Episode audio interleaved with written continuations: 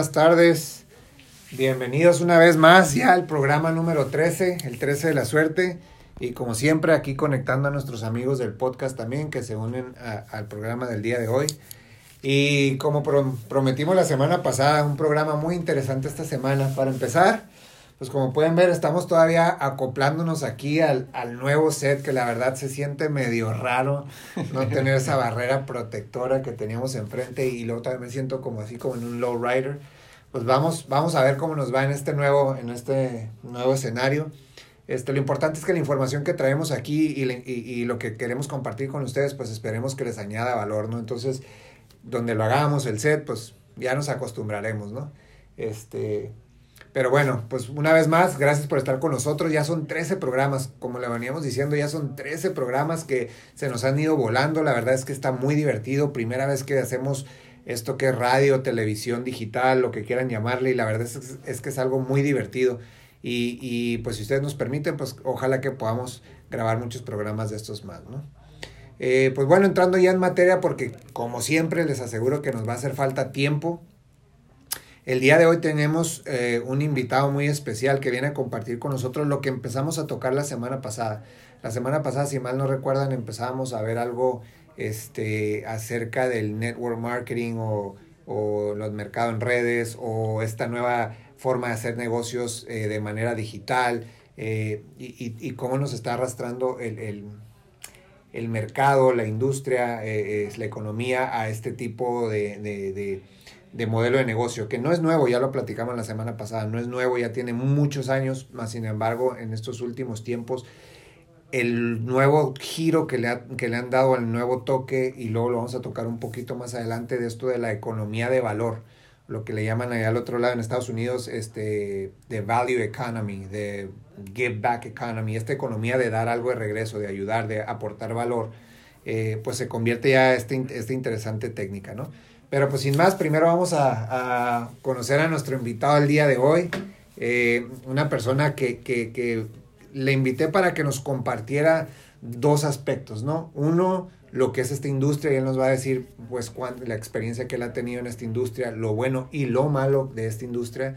Y, y, y dos, eh, pues cómo esta industria, pues le ha, le ha tocado ver un poco de evolución en esta industria y cómo se compara con lo que nosotros le llamamos negocio tradicional, ¿no? O, la economía tradicional. Y pues voy a dejar como siempre para no poner palabras de más ni de menos, que luego eso suele suceder, que tú hagas tu, tu, intro, nos, nos platiques, Carlos, este, algo de ti, un poquito de ti, que les dejes saber a la gente, pues, quién es Carlos Gutiérrez, este, y nos ahora sí que nos, nos des una pequeña introducción a, a, lo que eres, ¿no?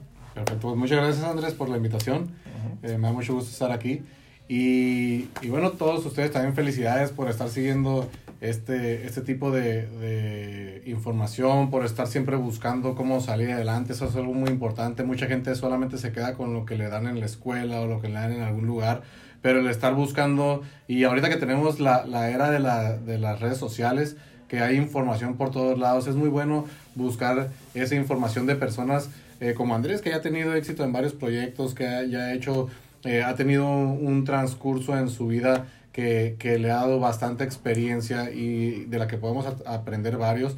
Eh, yo también he aprendido varias cosas platicando con él y siempre podemos aprender de, de muchas personas, ¿no? Y bueno, me presento, mi nombre es Carlos Gutiérrez, yo soy ingeniero de profesión y les voy a platicar eh, primero todo lo bonito. -huh. Primero vamos a ir con todo lo bonito. Eh, yo soy de la ciudad de, de, Tecate, me vine aquí a Tijuana a estudiar, eh, me quedé aquí en Tijuana siempre dije que nunca iba a vivir en Tijuana, así que ojo cuando dices que nunca vas a hacer algo. Nunca digas que nunca. nunca. Nunca digas nunca, porque a mí me encanta Tecate, es un lugar muy tranquilo. Sin embargo, muchas veces pues ves, cambiamos de, de nuestro lugar de donde vivimos y, hay, y, a mí me tocó cerquita, pero hay gente que se va a otro país, uh -huh, a otra ciudad, deja a su familia atrás, pues para vivir mejor, ¿no? Entonces uh -huh. eh, encontré una mejor universidad acá, eh, empezamos, estudiamos, nos fue bien, empezamos a trabajar sin embargo, no sé por qué tú fuiste a la escuela, no sé por qué eh, la gente de repente, cada quien tiene, tiene, su razón, pero la mayoría de las veces, no sé si, si has escuchado, te ha pasado, vamos a la escuela para aprender a ganar dinero. Pues, y qué bueno que lo tocas, digo, eh, sé que te estás incorporando a nuestros programas y todo, pero ya hubo un programa especialmente donde debatimos aquí con un maestro de la UABC el, el valor de la universidad para enseñarte precisamente a hacer dinero. ¿De veras te enseñan a hacer dinero? Así, sí, y, y la verdad, no. ok, la... ¿Oíste, Abraham? No. La universidad, la escuela es muy buena para aprender matemáticas, para aprender a escribir, para aprender un idioma, para aprender y adquirir habilidades, pero jamás para ganar dinero. O sea, no nos enseñan a ganar dinero y la respuesta está y la prueba está en cuánto ganan los profesores, que son los que aprendieron a enseñar. Y no, y no tengo nada en contra de un profesor. Yo digo, es más, yo digo que les pagan muy poquito para todo lo que hacen por, por el país eh, y, y, por todos los países donde hay profesores. No les pagan lo suficiente, en mi punto de vista. Están devaluados. Sin embargo, no vamos a la escuela a aprender a ganar dinero. Y es algo que a mí me dijeron. Mis papás me decían, mi hijo, ve a la escuela para que, pues ve, aprende, saca buenas calificaciones, para que después puedas tener éxito en la vida, para que puedas ganar más dinero. Y sí aprendí muchas cosas, eh, me divertí, no tengo nada en contra de la escuela, no lo vuelvo a hacer, pero no tengo nada, nada en contra. Y, y, eso es algo que, que, muchas veces pues nos engañan sin querer. ¿okay? Nos dicen nuestros papás porque es lo que mejor quieren para nosotros, pero no es lo que realmente esperábamos.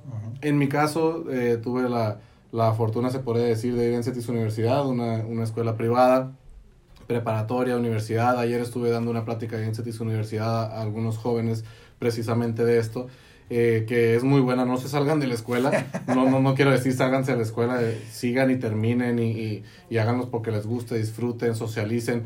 Sin embargo, eh, yo pensaba que eso me iba a dar muchos más ingresos. Y nada más de colegiatura fueron alrededor de prepa y universidad como 100 mil dólares que yo no me di cuenta y tal vez cuando tú estás en la escuela no te das cuenta y si dices, pues yo fui en una escuela eh, pública, el gobierno nos pagó, pero se pagaron esos 100 mil dólares de, de, tu educación, ¿no?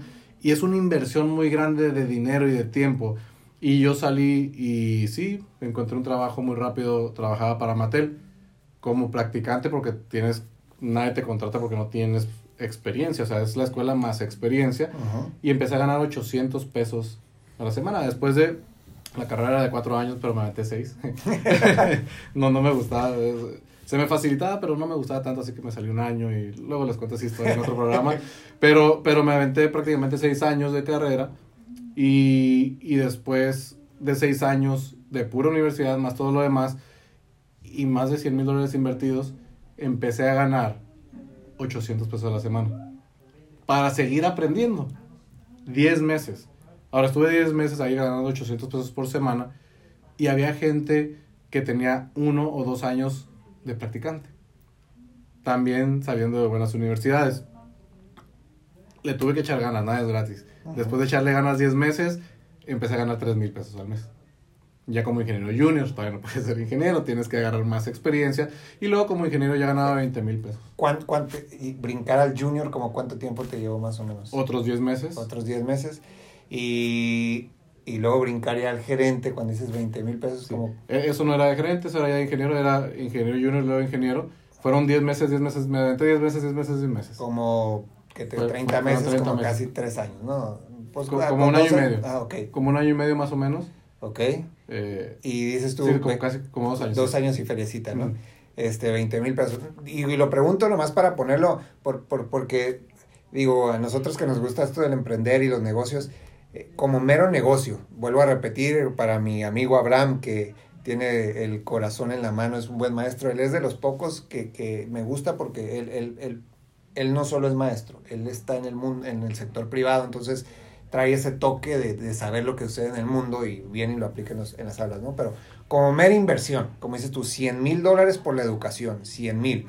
Si duraste 10 meses con 800 pesos, más 10 meses con 3 mil pesos, y luego hasta que por fin llegaste a 20 mil, pon tú, vamos a suponer a una media ahí de 15 mil pesos, uh, o 10 mil pesos al mes, 120 mil este, pesos en un año, eh, 100 mil pesos ahorita son, ¿qué te gusta? Un millón. En ese entonces eran 20 mil dólares al año.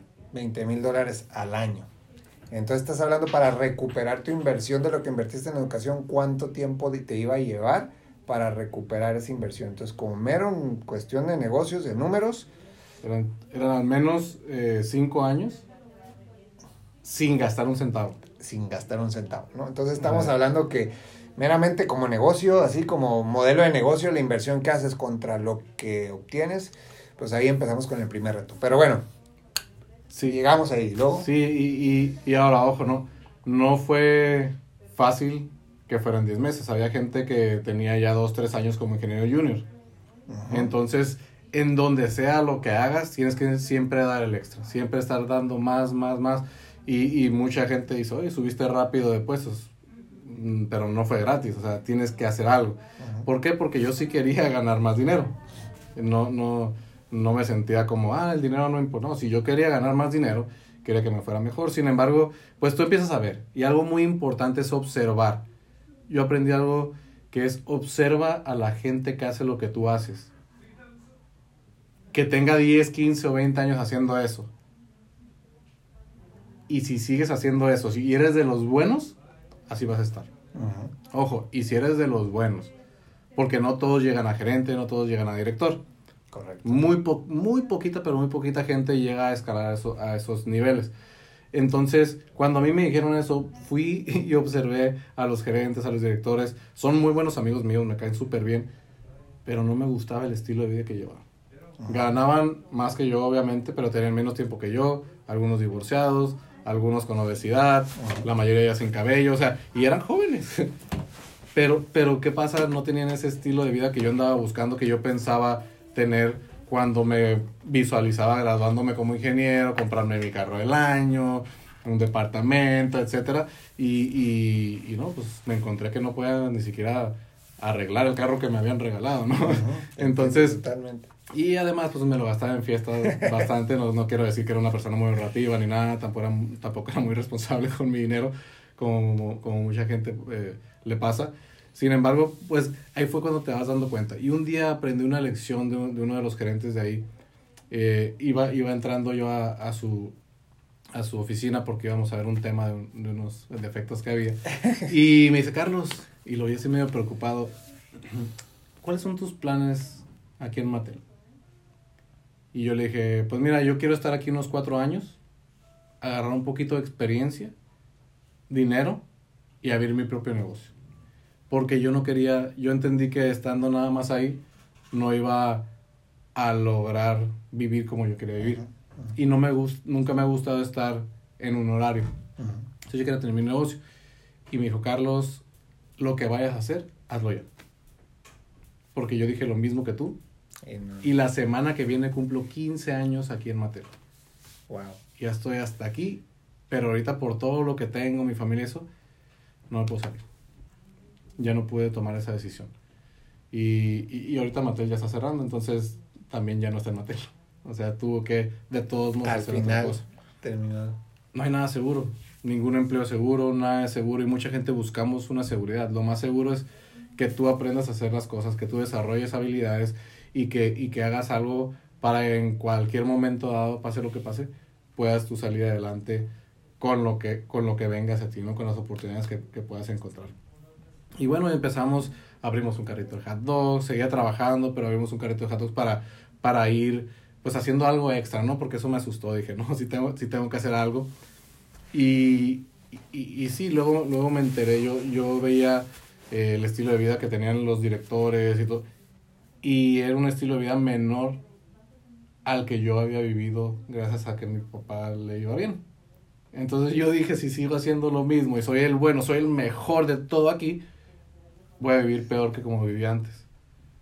Entonces dije, eso no tiene, no tiene sentido, ¿no? Entonces eh, empezamos a investigar, a ver, y, y estadísticas impresionantes. Somos, eh, nuestra generación, fue la primera generación, o bueno, una de las primeras, en donde ahora los hijos ganan menos que los padres. Antes los, los hijos ayudaban a los padres. Ahorita los hijos siguen viviendo con los padres. Sí, exactamente. Entonces, eh, ya es una generación que se dio la vuelta y, y bueno, empezamos a investigar y un día recibí una llamada de un amigo mío, se llama César Muñoz, y me dijo, Carlos, acabo de encontrar lo que estábamos buscando, que estábamos buscando ganar más dinero y vivir mejor, porque los dos estudiamos la universidad juntos y sabíamos que tenía que haber algo más. Me invita a su casa, me platica de una empresa de redes de mercadeo. Yo nunca había sabido eh, cómo funcionaba redes de mercadeo, traía información er-, errónea de ellas y, y, nunca había escuchado mucho. Cuando me platicó no entendí mucho. Nada más entendí que iba a vivir mejor. Entendí que había ingresos residuales, que es cuando tú generas, haces un trabajo bien hecho en un tiempo determinado y después de eso te ofrece ganancias estando presente o no, como vivir de tus rentas. Entendí que estaba a mi alcance. Entendí que no tenía las habilidades para hacerlo, pero que había un equipo que me iba a ayudar. Y en ese entonces éramos el equipo de Lío. entonces, pero él sabía cosas que yo no sabía, entonces eh, nos integramos como equipo, ¿no? Y fue cuando, cuando dije, bueno, pues no estaría mal intentarlo. Si me están ofreciendo ingresos residuales, vivir de mis rentas, ganar más dinero y está a mi alcance. En Cetis nunca me lo ofrecieron, ni en Mattel. Hay gente que me preguntaba, Carlos, ¿pero cómo le creíste? ¿Cómo le creíste si, si... Y le dije, es que me enseñó una revista en donde había personas que estaban ganando y generando ingresos residuales grandes, 20 mil, 30 mil, 100 mil dólares mensuales. Y me dicen, ¿y le creíste? Y les dije, es que me convenía creerle, porque, porque en Mattel y en Cetis ni revista me enseñaron. O sea, me dijeron trabaja 40 años y después de 40 años, más te vale que hayas invertido en tu Afore porque ya ni, ni pensión hay, ¿no? Eh, qué bueno que tocas esa, ese punto porque lo, lo, hemos comentado en algunos programas. Eh, eh, es, esta situación, eh, y, y, en este programa vamos a tocar ambos lados de la moneda, ¿no? Eh, todo lo bueno que se escucha de este tipo de negocio, de lo que es este network marketing, las ventajas, desventajas, pero también la parte difícil, la parte dura, por qué gran cantidad de personas no tienen éxito en este tipo de, en este tipo de industria, que aquí, este, poniéndolo en, en la mesa, esto es en cualquier industria, lo comentamos el programa pasado, o sea, en cualquier industria, los porcentajes de éxito de una persona, tú lo acabas de decir, el que entres a, un, a una empresa, eh, pues tu porcentaje que puedas llegar a ser el director de la empresa, pues es bien chiquito el porcentaje, sí. ¿no? Es, es, es, muy bajo el porcentaje de éxito de poder crecer a ciertos niveles porque conforme vas creciendo, pues hay menos oportunidad porque hay menos lugares y hay mucha la competencia. Entonces, aquí es muy importante que tú dijiste, me vendió la visión, pero lo hemos platicado tan sencillo como yo diría, ok, ¿cuál es tu alternativa? Si te vienen y te platican, eh, cuando te platicó César y te dijo, mira, eh, y es la revista y todo, y, tú lo dijiste de, de, otra manera, y cuando le dijiste, y le creíste, pues es que volteé a ver a Mattel y a la otra opción que tenés, es cuál es mi alternativa. Si yo no hago esto, antes de atacarlo y todo, a ver, entonces, ¿cuál sería mi otra alternativa? Si no voy a hacer esto, ¿por qué no lo voy a hacer? Y volteas para acá, entonces dices, a ver, pues espérame, no postaría peor que esto, o digo, aquí ya sé hasta dónde, cuáles son mis limitantes, pues ¿por qué no? ¿Por qué no arriesgar un poquito más? ¿no? Entonces, muchas veces se nos pierde de enfrente esto de, de, de nos engranamos tanto en lo negativo, en, lo, en, en, en, todo lo que ha sucedido, que no contemplamos algo tan sencillo que si no lo voy a hacer, ¿por qué no lo voy a hacer? ¿Cuál sería mi alternativa? Si no hago esto es porque voy a hacer qué otra cosa y luego ya lo pones en una balanza y dices, a ver, si está mejor esto que voy a hacer aquí que acá. Si sí, adelante. Y no, no pasa nada si no tomas esta oportunidad. Y no, no solo en redes de mercado, en cualquier oportunidad, ¿no? Siempre que te sale una oportunidad, ¿cuál es mi alternativa si no la tomo? Así es. Entonces digo, pues que, que aquí está donde... Y, y otra cosa que, que me queda muy claro por lo que nos platicas, y que lo veníamos comentando también, esto de la, de la semillita de emprendedor, que empezaste desde aún así como ingeniero, pero tú mismo, ah, vamos a poner un puesto de hot dogs, ¿no? Siempre buscando ese extra de cómo, cómo seguir a, salir adelante, ¿no? Entonces, estas cosas vamos viendo cómo toman forma, ¿no? Desde muy corta tu, tu carrera laboral, te fuiste dando cuenta, no, necesito algo más, no quiero un horario, necesito buscar otras formas de, pues vámonos a lo clásico que todos ponemos, el puestecito, el changarrito. Ay, pues ok, y te presentan esta otra oportunidad y pues decidiste tomarla, ¿no? Así es, y, y les quería contar primero lo, lo anterior, porque para, para, darnos cuenta que todos estamos en la misma situación. Y, y algo bien importante, emprender no es para todos. ¿okay? Eso sí hay que entenderlo. A veces queremos que nuestra familia emprenda. Eh, emprender no es para todos, es para la persona que anda buscando e-, ese algo extra. El 95% de la, por ciento de la población mundial nunca va a emprender por miedos, porque nos han, el sistema nos ha metido muchos miedos y les conviene que no emprendamos. Sin embargo, va a haber uno que otro que va a decir, ¿sabes qué? Yo sí quiero. Entonces, eh, esta parte de antes es muy importante porque lo que viene ya está mm, pues más bonito. o sea, gente, gente de repente no lo, no lo puede creer. Y algo que, que platicabas ahorita es eh, la comparación, el, el, ver, a ver, si no hago esto, ¿qué, qué, qué es lo que me voy a tener? Y algo muy importante es que muchas personas toman una decisión en base a cuánto le va a costar, ah. no a cuánto van a ganar. Porque así nos enseñan, que nos dicen, ve a la escuela, termina la carrera, ya que termines, a ver qué ganas.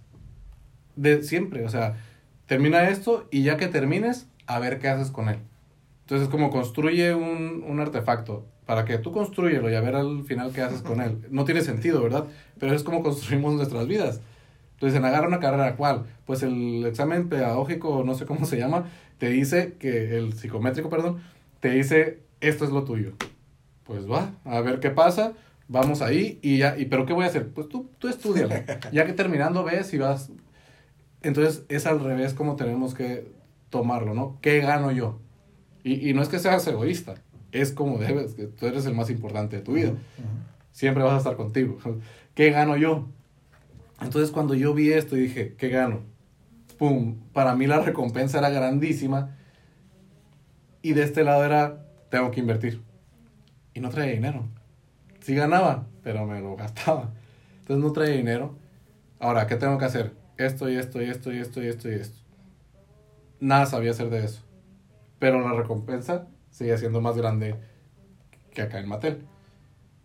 Y ahora yo me consideraba buen ingeniero. Entonces yo pensé, siendo bueno, siendo de los mejores en, lo que hago, me va así. Entonces acá si aprendo un poquito, me va a ir así.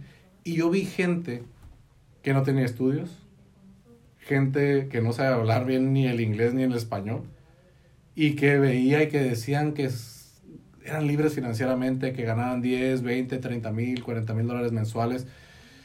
Y mucha gente cuando ve eso dice, es que eso es para la gente que no, que no le fue bien, para la gente que no la armó. Yo dije, pues sí, cierto, es que yo no lo estoy armando, o sea, esto, es para mí, o sea, yo no estoy ganando esas cantidades. Y yo siempre recomiendo, ve lo positivo. Si él que no fue a la escuela, que no sabe hablar ni bien ni inglés ni español, gana esas cantidades, yo también puedo. Entonces empezamos, empezamos.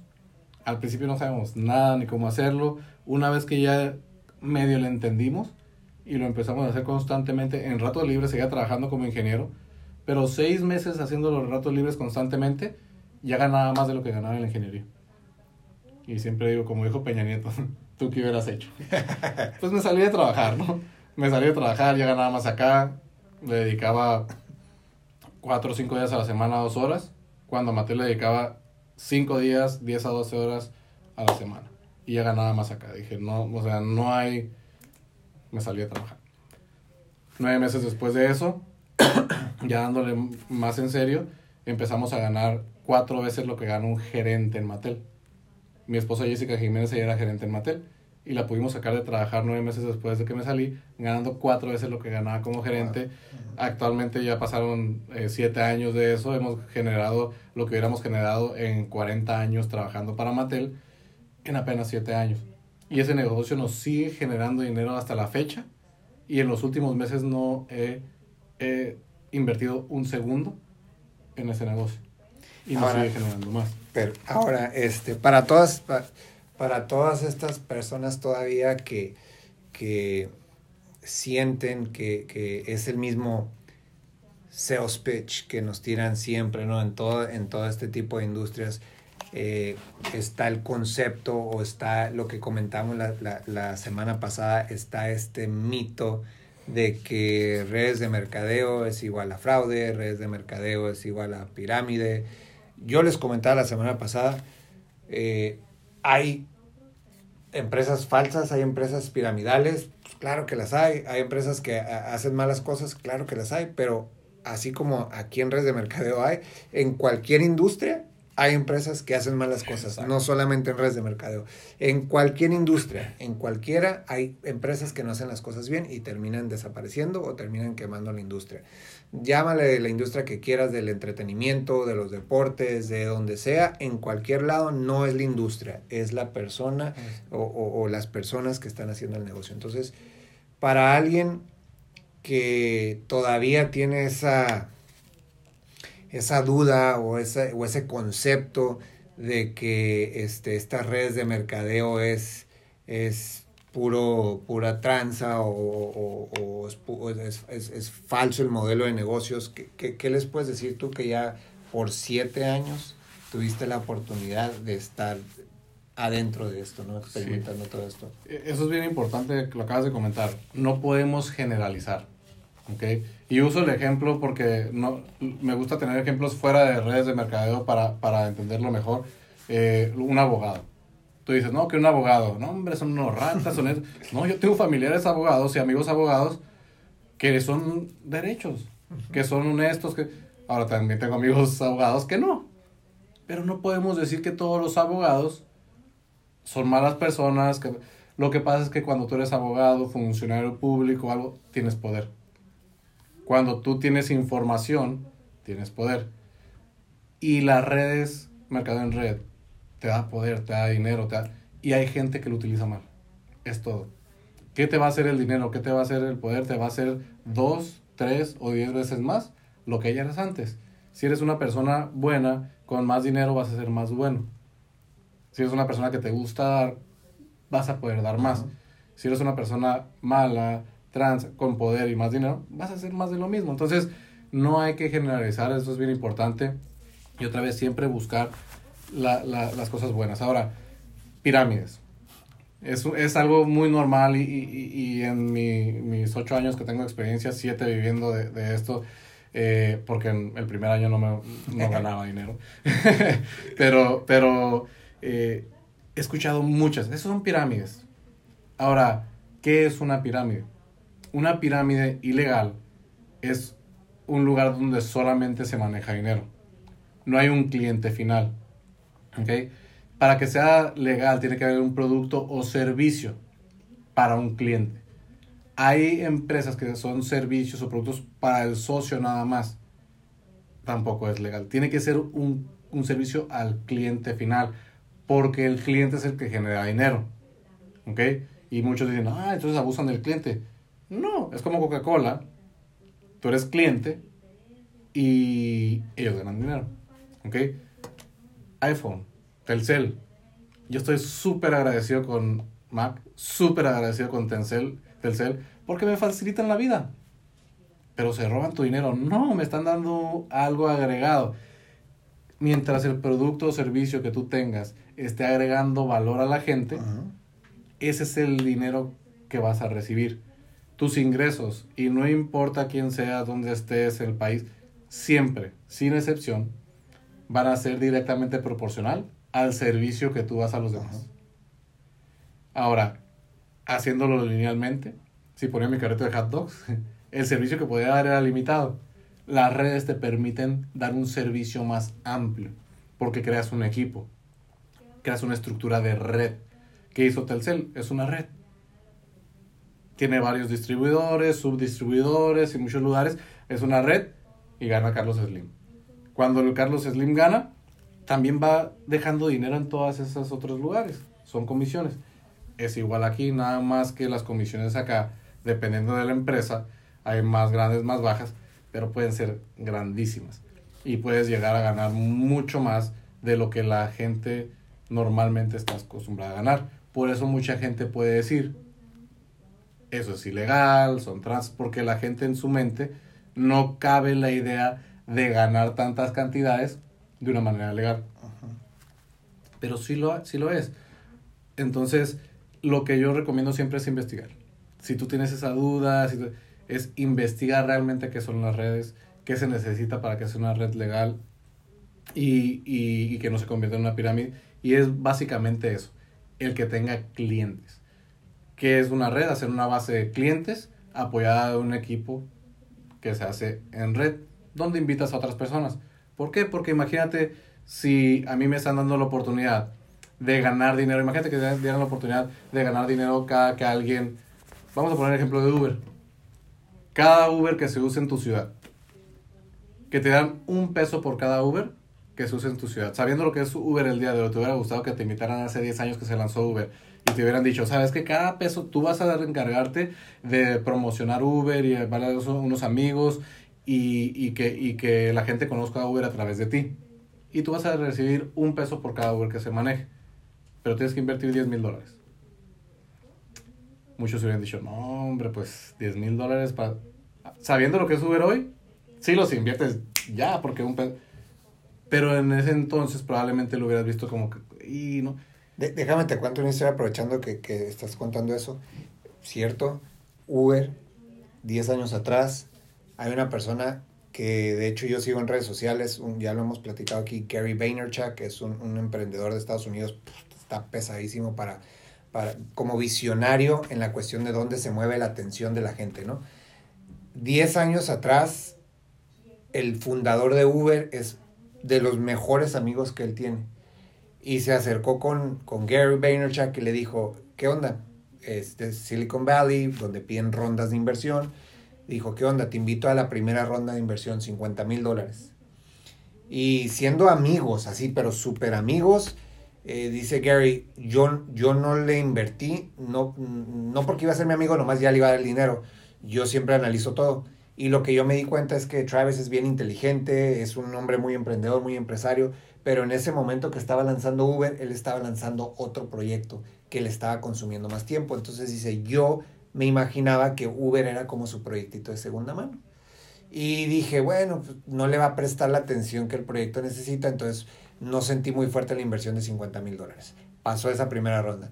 Viene una segunda ronda, le vuelven a pedir los mismos 50 mil dólares. Mira, ya avanzamos poquito más, él todavía no sigue como que lo ve metido y pasó en esas dos rondas. No fue como hasta la tercera ronda que ya fue más serio, eh, eh, que ya estaba, había más crecimiento, que logró meter una, una, una inversión por ahí. Pero él platica, esos 50 mil dólares que no invertí hace 10 años, ahorita valdrían como 700 millones de dólares. Por no haber confiado, no haber tenido la visión. Y eso que eran súper amigos. Y Gary Vaynerchuk se dedicaba a invertir en empresas. A eso se dedicaba. Él invirtió en, en, Instagram, en, en, Snapchat, por ahí entre otras. Facebook alcanzó a, invertir un poco de dinero. Y eso, él no le dio la visión y por no invertir 50 mil dólares porque no sabía lo que decías tú, no, no sabían el concepto de Uber, la magnitud en aquel entonces. Pero esos 50 mil dólares ahorita, hubieran sido, ahorita ya los hubiera convertido en 700 millones de dólares. Entonces, nada más para confirmar lo que dices tú de que cuando a veces no logras ver la visión, se te pueden pasar oportunidades a, más no poder, ¿no? Así es. Y, y, ahora imagínate que, que te hubieran dicho eso de Uber y te hubieran dicho, no, no vas a invertir 50 mil, vas a invertir mil, pero consíguete otros 10 amigos que inviertan mil, pero no nada más van a invertir, sino que van a tener oportunidad de ellos eh, compartir eh, esta, esta plataforma, pero de todos ellos, 50 y tú son 50 mil, todos los, los, viajes que se hagan gracias a ellos de aquí a que se acabe Uber, se van a llevar un peso por viaje. Ahorita mucha gente fuera millonaria. ¿Okay? Esas son las redes. Ahora, la ventaja es que en Mercado en Red, normalmente para iniciar son mil dólares. La inversión máxima pueden ser, eh, bueno, rondan a veces un poquito más, pero más o menos son mil dólares. Y, y, eso que, que comentas ahorita, yo me, me estaba transportando a mí mi amigo César Muñoz es mi mejor amigo. Me imagino que si no hubiera invertido esos mil dólares que conseguí prestados, me hubiera costado 40 años de ingeniero ganar eso por esos mil dólares que invertí. Entonces, eh, sí, redes de mercadeo eh, es una muy buena forma de apalancarte, una muy, muy buena forma y de aprender a hacer negocios, ¿ok? Olvídate si sabes, no sabes, si tienes el dinero, no tienes dinero, el dinero se consigue, las habilidades se desarrollan. Y es uno de los mejores lugares donde tienes una escuela de más personas que la mayoría venimos desde abajo y lo hemos aprendido y te podemos enseñar, así como alguien me enseñó a mí. A mí me enseñaron personas que ni fueron a la escuela, ¿no? Pero fueron a esta escuela de la vida donde aprendieron mucho. Ahora, todo eso que te estoy contando es el lado bonito. ¿Ok? Eh, sí, se invierten los mil y todo, pero hay que trabajar, como en todo. Ese es otro paradigma muy fuerte, que dicen, es que, ¿cómo vas a ganar dinero sin hacer nada? No puedes ganar dinero sin hacer nada. Sí. Y, y- si alguien te dice, entra aquí, invierte tanto, no tienes que hacer nada y vas a ganar dinero, corre. Eso es mentira totalmente, o sea, ninguna... No se puede. Si hay, es más, si alguien me está escuchando ahorita eh, y, es, y sabe de una oportunidad donde sin invertir dinero e invertir tiempo puedas ganar dinero, háblenme, yo le Sí, entro. sí, Porque hasta ahorita no la conozco, ¿no? Pero si sí hay, yo le entro. Eh, entonces, tienes que, eh, tienes que invertir. Tienes que invertir tiempo, tienes que invertir dinero. Ahora, otra vez, ve primero la recompensa. Porque la gente se asusta de invertir antes de ver la recompensa que vas a tener. Entonces, y ver que no, no todos lo van a lograr. Yo me acuerdo, de- me, me acuerdo muy bien, un día iba llegando, eh, en, en Mercado en Red hay una posición de diamante normalmente en todas las compañías, eh, en, en la que yo inicié era 200 mil dólares mensuales en producción.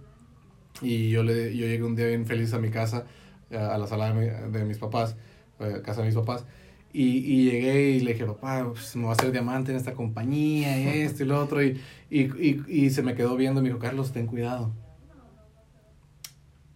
Y yo, yo estaba bien feliz porque me habían dicho que yo podía.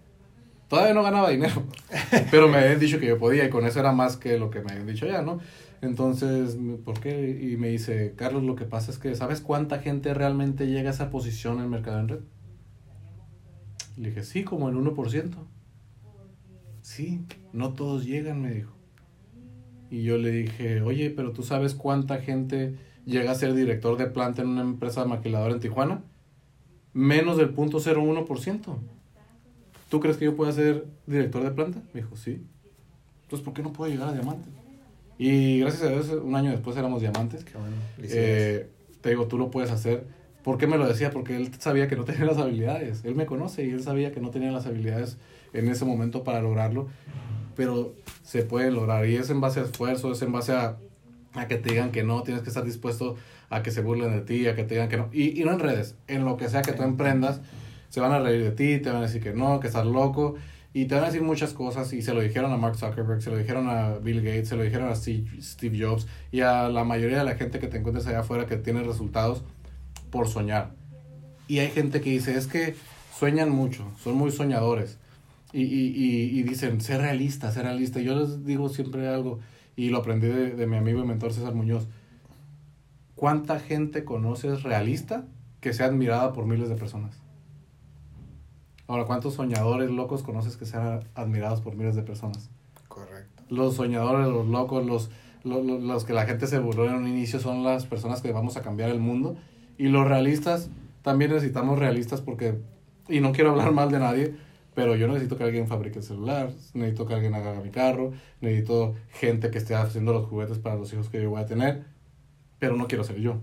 Yo quiero ser el que ande viajando, yo quiero ser el millonario, yo quiero ser esa persona que no es el realista, que es el que está, no es seguro, y, y, y va, y va a haber veces que vas a invertir y he, he tenido otras inversiones fuera de redes donde perdí mucho dinero. Y, y donde le aposté mucho y confié y todo y, y, y di casi todo lo que tenía y de repente no funcionó y, chin, y no se siente muy bien. Ajá. Y también me habían dicho loco y me dijeron no iba a funcionar y realmente no funcionó. o sea, eh, va a haber veces que, que, que le atinen, que no funcione, pero mientras tú no te rindas, puedes eh, llegar a, a lograr algo, ¿no? Entonces, eh, pues básicamente, eh, para todos, pues, todos los que están escuchando este programa, es no pensar que todo va a ser fácil, pero buscar algo que te, que te lleve a, a aprender cosas nuevas, que, que, que te saque de tu zona de confort, que, que no sea lo mismo para que siempre puedas ir creciendo, no nada más económicamente, sino personalmente, crecen tus amistades. Eh, gracias a este tipo de, negocios, a, a, a, este negocio, tengo la fortuna de conocer a Andrés, eh, personas como él, que, que son personas que, que además están dando, eh, sin una necesidad de darlo, sino el compartir eh, esas historias. Y, le, y, les quiero platicar, no, no fue así eh, de fácil de que, ah, seis meses rascándome la panza y ya ganaba más como ingeniero, ¿no? Les, cuen les cuento eso rápido, pero sí, fue que se burlaran mis amigos de mí, que me dijeran que no, que mi familia me, me rechazara mi oportunidad, la mayoría de mi familia no me creyó, me decían que no lo iba a armar, eh, y, y, muchas, muchas críticas y muchos rechazos. Invertir mucho tiempo, invertir mucho dinero, hicimos viajes, tuvimos que viajar porque no había nada, entonces tuvimos que viajar a, a, Los Ángeles, tuvimos que viajar a San José, California, para ir a aprender, pagar entradas de eventos eh, que no eran tan accesibles, pero pues e, era invertir, ¿por qué? Porque dije, si le invierto todo a esto, y es verdad, o sea, todavía nunca había ganado, entonces dije, si, si es verdad, voy a ganar todo esto. Y si no, de todos modos me lo gastaba en fiesta. Entonces, decir, bueno, pues va a ser Mínimo, le vamos a hacer. vamos, vamos a ver. Y ahorita, gracias a eso, pues ya podemos gastar más en fiesta. y mira, déjame tomar, este, porque luego aquí cabina suele hacer muy llaves, ya empezamos, ¿qué hubo? Este, nos anda acordando. Terminar con esto, precisamente, fíjate que, que todo lo que nos contaste de, de, de la historia que nos está contando Carlos, pónganlo en contexto. Saben que el proyecto Inc tenemos esto, esto de, de, de la, del proyecto de Grow, de la marca de ropa, ¿no? Tenemos lo de la consultoría. Y dentro de la consultoría tenemos esta sección como de, de, siempre buscar un emprendimiento nuevo, pues para también fondear los demás proyectos, ¿no? Y siempre estamos buscando eh, cosas que emprender y qué hacer. Y cuando tuve la oportunidad de, de involucrarme en este proyecto en el, en el que estamos trabajando, eh, a la hora de analizarlo y, y verlo y, y ver el, el, el ángulo, más que analizarlo como una red de mercadeo, más que analizarlo con todos estos paradigmas, yo me fui al lado más práctico, vámonos al lado más práctico y ponlo en, en blanco y negro, o sea, no, no, no, hay ni siquiera tampoco que hacer tanta ciencia.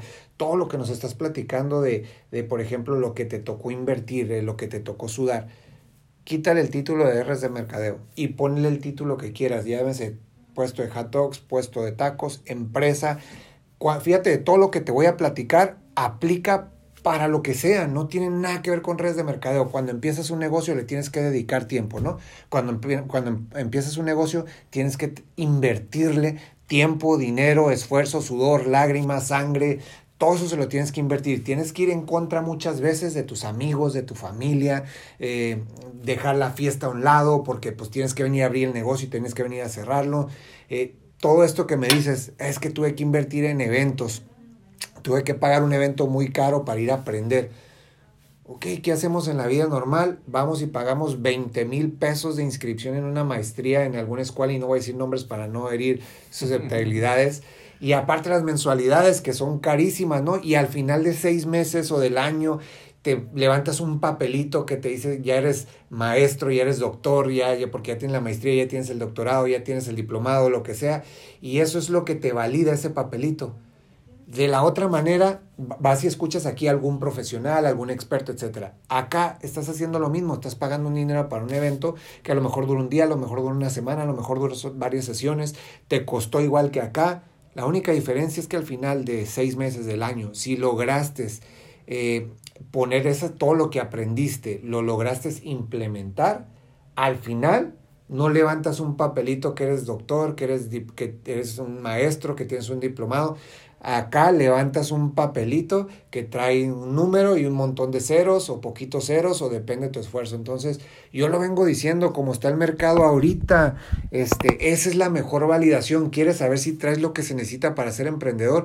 ¿Quién más que el mercado que te va a decir lo en económicamente lo que estás haciendo bien y, puedes ajustar, puedes modificar. Recuerden el principio número cuatro de los de Inc.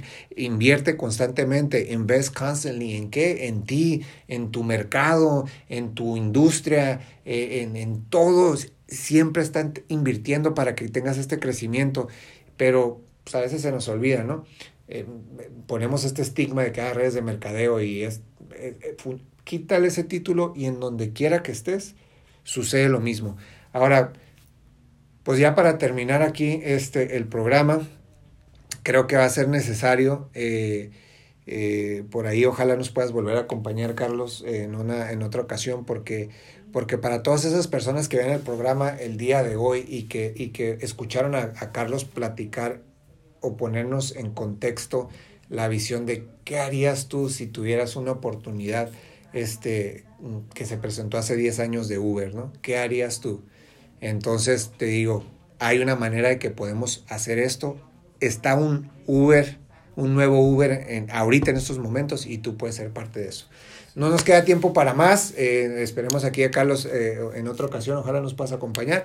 Y nos despedimos como siempre nos hemos despedido. Gente, recuerden que hay que hacer lo que tenemos que hacer para llegar a donde queremos llegar. ¿Listo, cabina? Vámonos. Listo. Hey, ahora adelante nos robaste unos minutitos, ¿eh? Pues bueno, aquí para para nuestros amigos del podcast, ya nos despedimos aquí del estudio, ahora nos quitaron unos minutitos, el Dante ahora anda medio enojado, no sé qué tiene, nos quitó unos minutitos. ¿Eh? No, no, pues empezamos como a las 5 o 7, pero bueno, aquí nos despedimos podcast, estamos la siguiente semana con ustedes otra vez. Como siempre, con el mejor equipo técnico. No te creas, Dante, nomás es pura carrilla. Aquí tenemos al mejor equipo técnico. Y nos vemos la siguiente semana aquí. Este, ojalá podamos jalar a Carlos otra vez. Y si no, la que sigue, en la que sigue. Nos vemos.